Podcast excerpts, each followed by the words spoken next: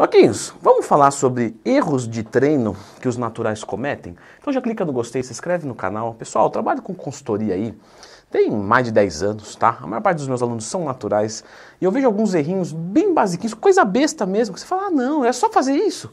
Então vamos lá. Primeiro, não saber o seu nível de treinamento.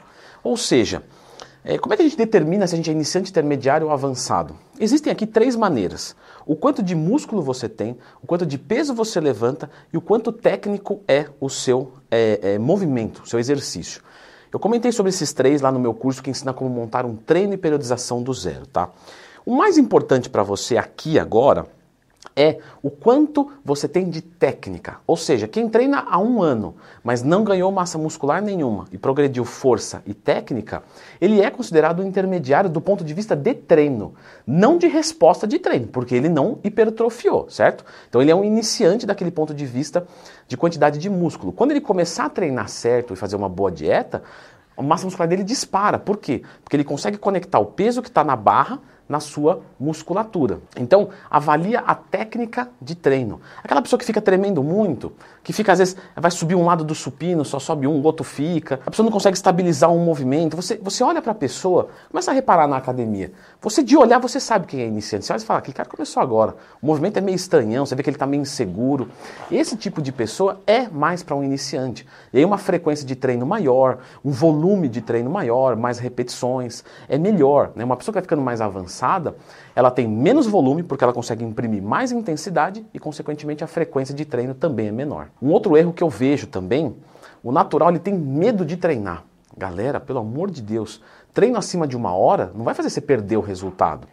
O grande lance é que treinos acima de uma hora todos os dias provavelmente é exagerado para você.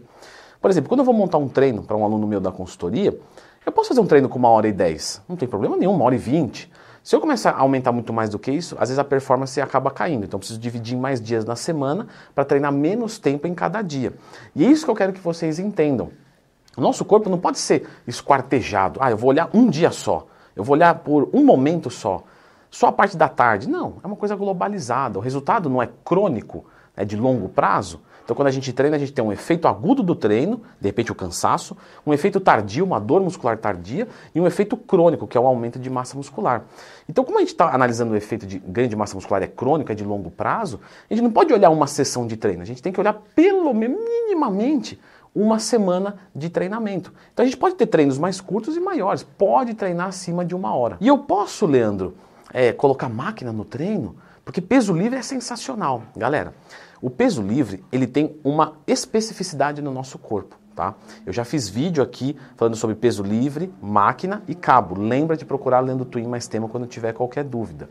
Mas o peso livre ele é bom, mas ele não é a melhor opção sempre, tá? Então dê valor ao peso livre, coloca lá, peso livre é barra, exercício com barra e com halter, tá? Você vai controlar melhor o seu equilíbrio, você vai recrutar mais fibras, você vai ativar mais musculatura, ok. Mas às vezes a máquina é legal para dar aquela forçada é, é, final com toda a segurança do mundo. Então isso que iniciante tem que focar mais em peso livre, não necessariamente. Lá no Instagram, né, eu abro caixinha de perguntas todo dia, me manda sua dúvida se você tiver qualquer dúvida, arroba Twin.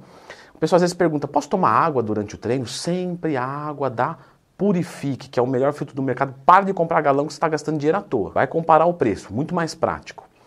Galera, pode tomar água durante o treino, tá? Por volta aí de mais ou menos 500 ml, 1 litro. As meninas um pouquinho menos, 300, 500 ml. Mas isso não vai melhorar a performance, porque é uma atividade física de mais ou menos uma hora que a gente vai fazer. Então, se você ingeriu água antes, vai ingerir água depois, não é muito relevante. Eu gosto de beber um litro de água, eu me sinto muito bem, mas tem gente que às vezes se sente meio, né, meio cheião, tem ânsia de vômito. Então, assim, diminui, não tem problema. Outra coisa que eu acho importante do natural: treinar até a falha.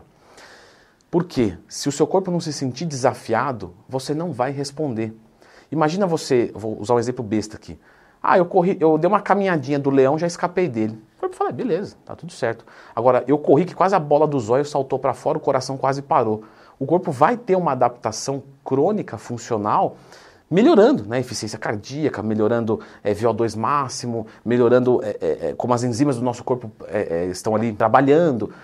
E na musculatura é a mesma coisa. Se você pega aqui uma barra de supino, faz e guarda e não teve dificuldade nenhuma, ou parou antes duas, três repetições, antes da falha, Galera, o corpo vai falar, tá, dá para responder um pouquinho. Agora, quando a barra quase esmaga você e vem aquele amiguinho por trás, enfia dois dedinhos e ajuda a barra a subir, né? Aquela ajuda no supino. Nesse momento, nesse momento dos dois dedinhos enfiados por trás ali na barra, é nesse momento que você está crescendo de verdade, está criando um ambiente responsivo. Então treina até a falha. Leandrão, e a progressão de carga? Não tem que ficar aumentando o peso? Galera, progressão de carga para hipertrofia é magnitude de carga. Eu posso deixar o meu exercício mais difícil fazendo ele mais lento. Você concorda comigo que eu fazer mais lento com o mesmo peso é mais difícil? E se eu ficar em oito repetições, eu vou ser responsivo à hipertrofia. Então você não precisa subir peso sempre, tá? Até porque a, a técnica vem antes da carga. E esse é um outro ponto também que eu vejo o pessoal errando. Ah, eu sou natural, tenho que forçar, tenho que aumentar peso todo treino. Tem cara que coloca um, um, uma coisa fixa. Não, todo treino eu aumento 1% da carga. Galera, isso, isso na prática não funciona. Porque no começo, quando você é iniciante, frangão, maravilha, você realmente você vai progredir, é, é, força todo o treino. Só que chega um momento que a progressão de, de, de quantidade de força que você tem, ela não é mais linear. Ela, ela, ela sobe até, mas ela vai oscilando assim, ó, oscilando para cima. Ou seja, esse treino você está mais forte, esse está mais fraco, esse está mais forte, esse está mais fraco. Esse aqui, quando você está aqui em cima, o treino que você está mais fraco, você já está mais forte do que o mais forte possível de seis meses atrás. Só que você tem altos, pequenos altos e baixos. Então sempre escuta o seu organismo, sempre, sempre, sempre técnica antes de carga. Você está meio cansado, abaixa a carga, faz com técnica e leva até a falha.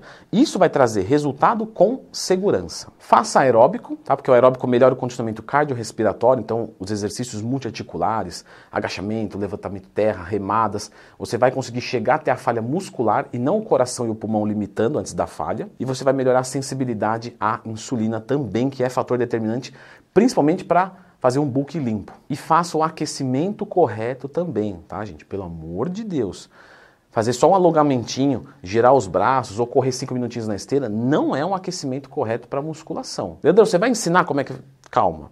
Último ponto, tá? Sempre foca músculo fraco. Nem tudo que é grande é bonito.